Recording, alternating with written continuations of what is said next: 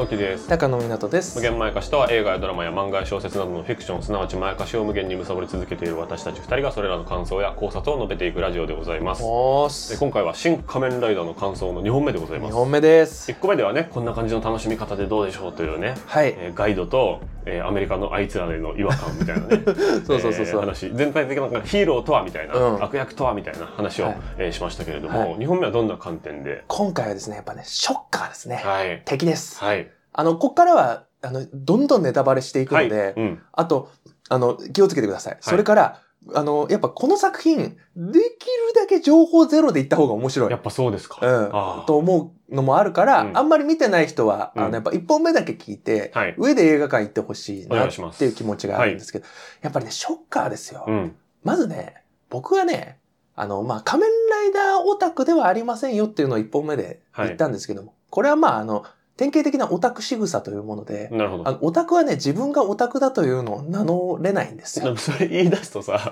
でしょそうそうそう。S 曲と N 曲みたいにぐるぐるぐるってなっちゃうんですけど。まあ、とにかく、あの、うんとにかく属性としてはオタクなんですよ。うんうんうんオタクっていうのがあって、はいで、悪役大好きなの。はい。いろんなもののオタクってことですよそう、いろんなものの特にやっぱ悪役が大好きっていう中で、うんうん今回はもうね、ショッカーにやられた。そっか。うん。すいません。ショッカー、そっか、みたいになっちゃって。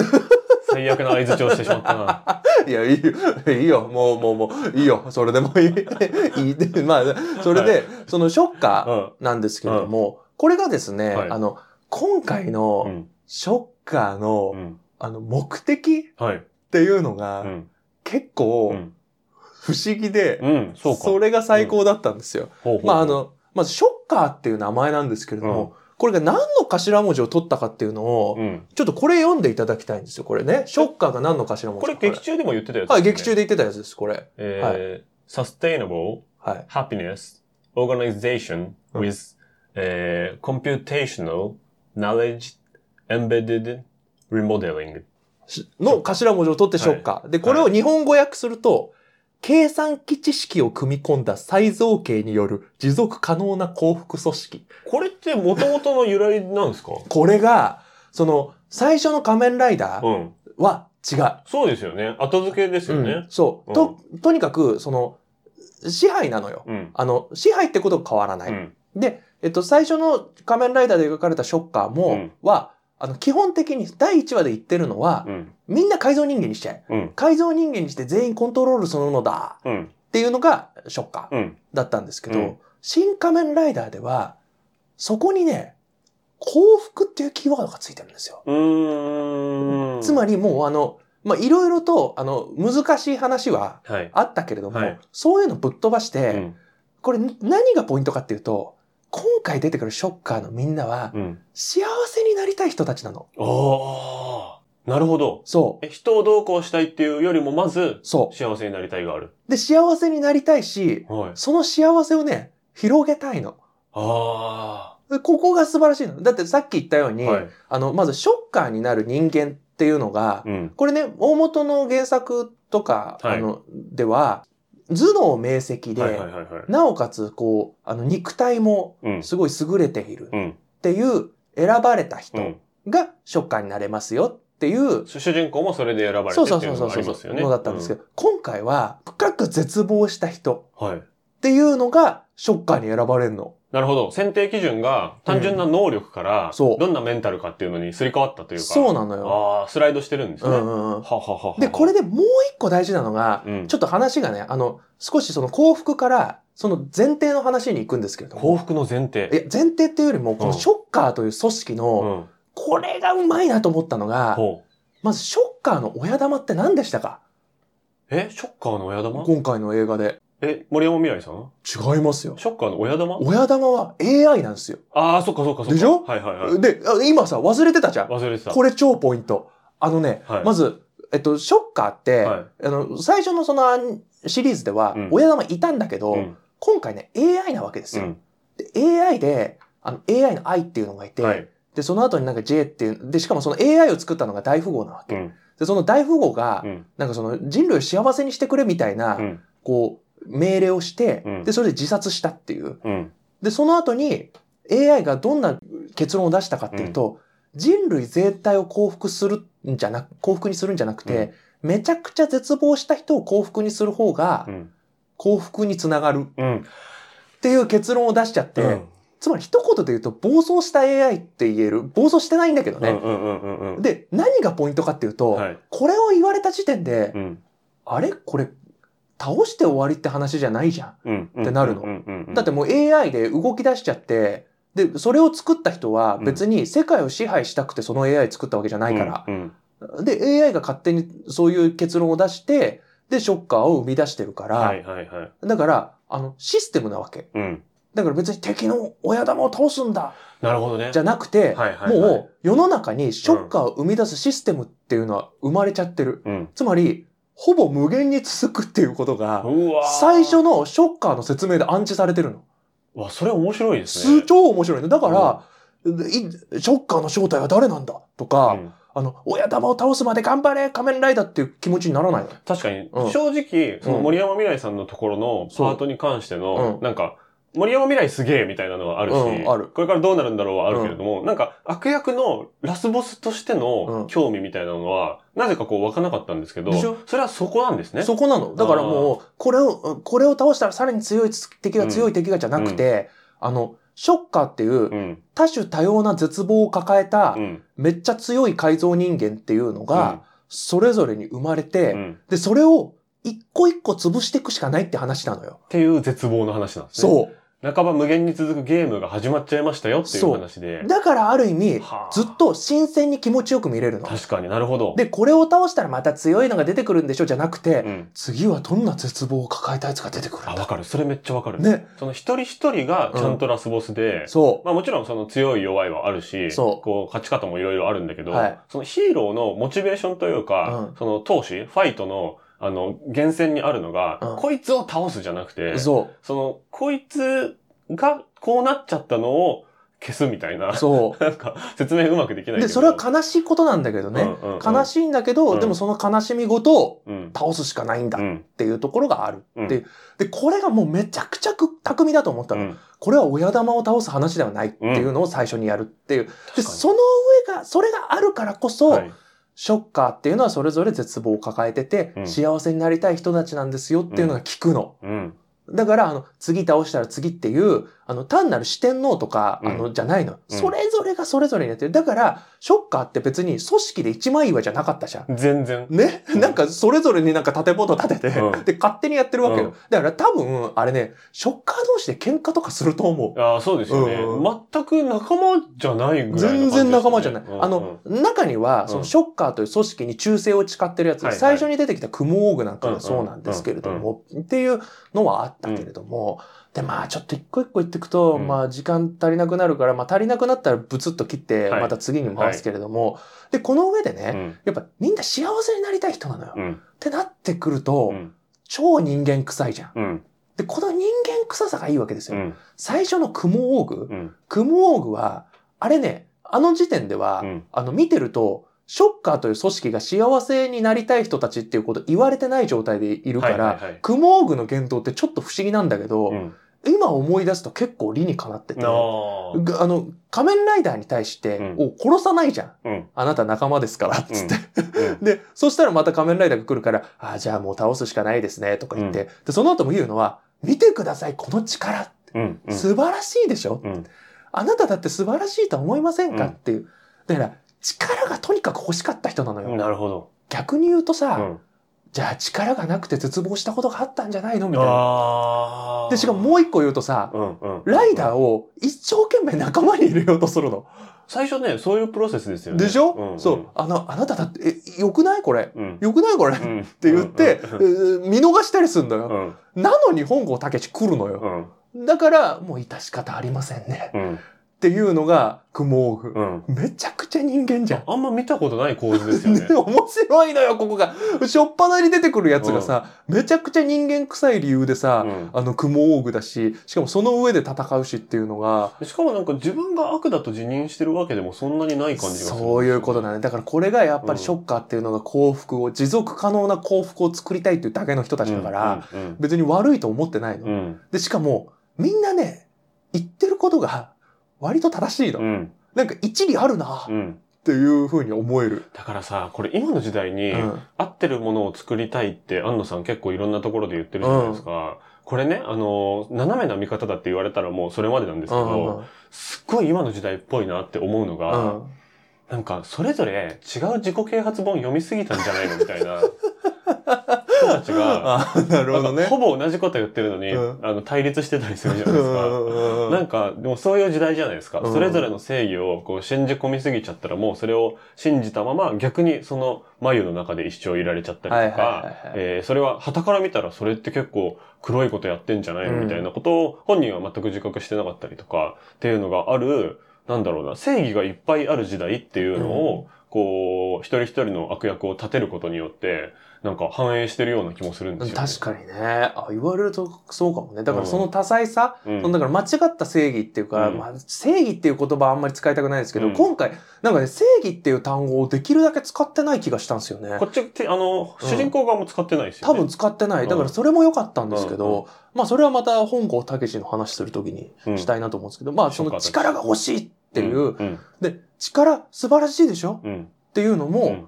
あの、すごく正しいし、で、その後に出てくるのうんが、コウモリオーグじゃないですか。これもコウモリオーグが、うんこう、ウイルスね。うん。あの、ウイルスじゃないです。ウイルスです。まあ、ウイルスだけど。これ、あの、昔の仮面ライダーの方でも、あ、そうそうそう。そう言ってましたね。昔の仮面ライダーではウイルスってってましたビールですかそうか。そうそうそう。で、今回はウイルスってそうだ。あの、ちまあ、ょっと変えてくる。まあ、正しい単語で、うん正しい発音で。正しくないけど。バイバイラス。バイラス。そっかそっか。なんですけれども、これもね、うんあの、あ、じゃあ目的も、うん。は結構昔のとちょっと違うというか、そあの、疫病っていうのは人を幸せにするって言うんですよ。疫病って何回も言いますよね。そうそうそう。で、何が幸せかがうん。分かるんだって言うんですよ。うん。疫病によって。うんこう、あの、みんながね。はいまあ、ここれちょっと記憶曖昧だから意訳するけど、はい。まあ、疫病によってうん。死ぬ、生きるっていうのが、要は差別なく、うわーって広がっていくわけでしょ。その中でこそ本当の幸福っていうのが分かるんだうん。うん。っていう、偏ってるよね。偏ってるんだけど、友達だったら、ちうんょっと1時間ファミレス行って話しようよって。そうそうそうそう。なるやつだよね。でもさ、なんかちょっと、あのうん筋は通ってるから立ち悪いじゃん。いや実際、うんその、今の疫病の世界の中で、ちょっと便利になったこととかもあるじゃん。とかね、もう思っちゃうそうよね。。あと、あの、うん家にいて、うん家族といた方がいいじゃんっうん。ていうのが生まれたりとかあったじゃない？そうそうそうあのステイそれもホームになって。だからね、あいつが言ってるのが、ちょっと間違ってるとするならば、疫病は平等じゃないってことですね。あー、なるほど弱い人ほど、やっぱ、死んでしまうし、あー、そうね。ね、免疫もそうだし、そのそうね健康に関しても、お金で解決できちゃう人もいるから、うんいや、格差進行する部分もあるからねって、俺はあいつに言いたい。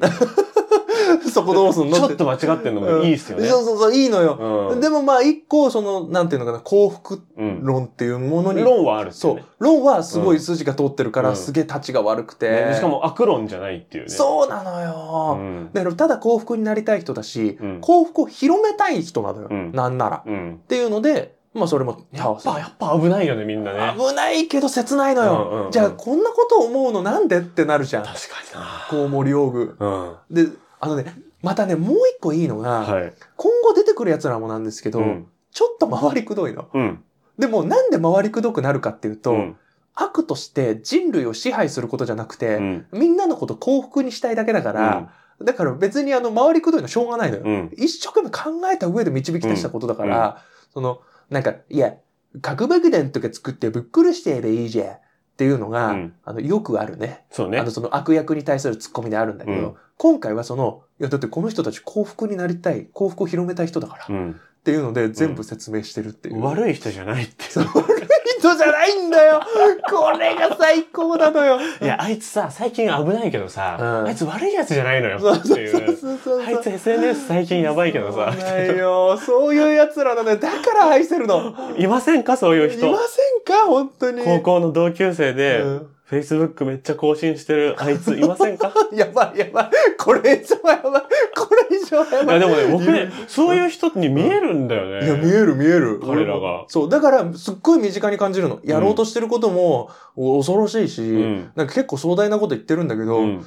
いや、でもまあ、一理あるよとか、うんいや、わかるよ、お前の言うことは。そこにやっぱ怪人であることのうん意味がありますよね。意味があるのよ。もそうの元は人なんだってね、いう。人間の形をしていて、でも怪の要素も入ってるっていうそうのが、そうそあの、丸ごとこう、怪獣の着ぐるみになっちゃったら、そうそうそうの人の部分ってちょっと見えなくなるじゃないですう。か。そうそうそうそうそう。人がやってくれてるっていうところに、そこのなんかつながりをすごく感じるな。そうなのよ。で、その後がさ、あの、サソリオーグがさ、はい。サソリオーグそれ僕一番人気でしょ一番今人気でしょ、サソリオーグ。笑っちゃったよ、回本当に。薄い、薄いよね。うんもう一瞬でもう、しかもそこに長澤まさみっていう、いや何やっとんねんっていう。あれ、あれはやっぱ、うん勝ち抜勝ち抜いちゃうよね、頭の中で。でね、サソリオーグはうん正直描き方が一番あの短かったから、はい。俺まだね、サソリオーグのこと知れてなくて、いや、そこは多分いいんだと思います。理解したい。だからちょっと2回3回見てちょっと理解しようと思ってます。そこはね、後回しでいいと思いますよ。ちょっとな適当なこと言いたくないから、うんちょっとサソリオーグについて論ずるうんのちょっと後からしたいんですけど、うんまあポイントはやっぱり、うん。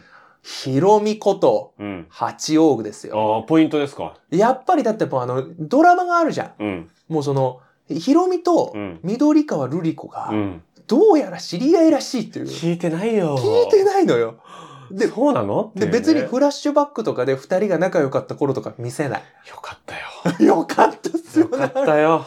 よかった。子役が二人出てきてね。そうそうそうそう。無理やり浜辺美波さんとうん西野七瀬さんとなんか同じ髪型にしてる二人がなんか草むらとか縁側とかで遊んでる様子なくてよかったです。だけ本当にどよかったですよ。そこに出てる。くる子役は絶対に得をしません。そうですね。はい そうですね。だからちょっと数々の映画が証明してます。そうですねう。んそう。だから子供、ね、そういう二人の関係がうんあって、え何だったの？っていうだけですもんね。そう。でもなんか会話の端々から、なんとなくかなり親しかったような気がするっていううん。気もする。で、まあ、八王具っていうのは、これが痺れたんだけど、はい。奴隷って幸せでしょ？ああ、言ってた。奴隷っていることっていうのは、うんすごく甘美なことなんだと。うん。何も考えなくていいんだからみたいなようなこと言うのよ。うん。一理あるな。一理あるよ。そう。だから実際八王具が、うんあの子は結構人を操れるんですよね。うんで、まあそういう描写もあったじゃないですか。でもまあ、奴隷ってね、何も考えなくていいし、みたいな、うんそれはあるよな、とか、結構ね、あのね、八王具あたりから、うん。なんかあの、正しさがちょっと勝ってくるの。そうです、ね。一理あるが勝ってくるの。あの、コウモリ王具あたりまでは、俺うん結構、いやいや、お前の言うこともちょっと違うんじゃない？っていう。だっていっぱい死んじゃうじゃん、人。みたいな。それで不幸になる人もいるよ、とかうん言えたんだけど、八王具あたりから、いや、まあ、いいかも、みたいな。いや、わかるわ。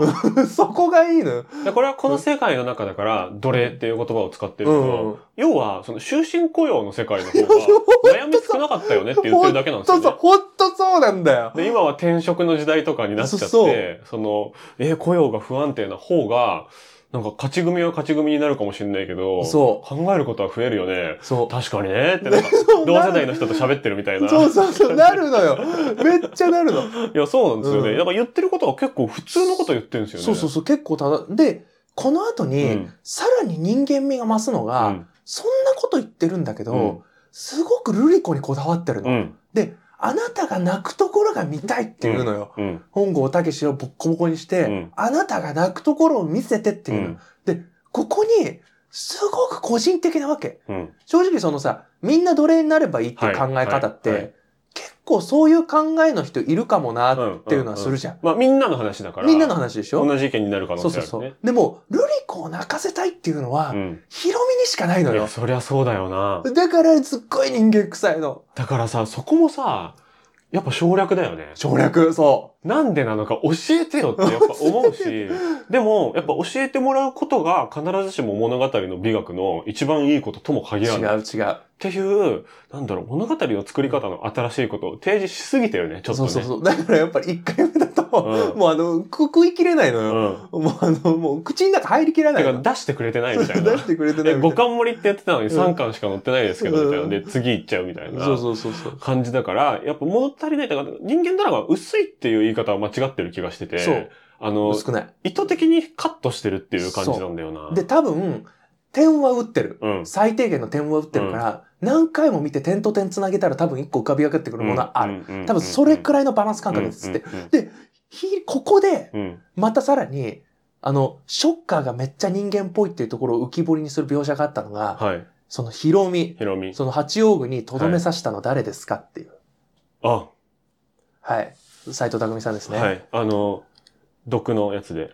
毒を打ち込んで、はい。あの、殺すわけですよ。はい。結局、ルリコも、ライダーである本郷武もとどめはさせなかったわけ。うん。なのにとどめを刺すのは、あの、斎藤匠さんなわけですよ。そうです。突然。つまり何が言いたいかっていうと、うん。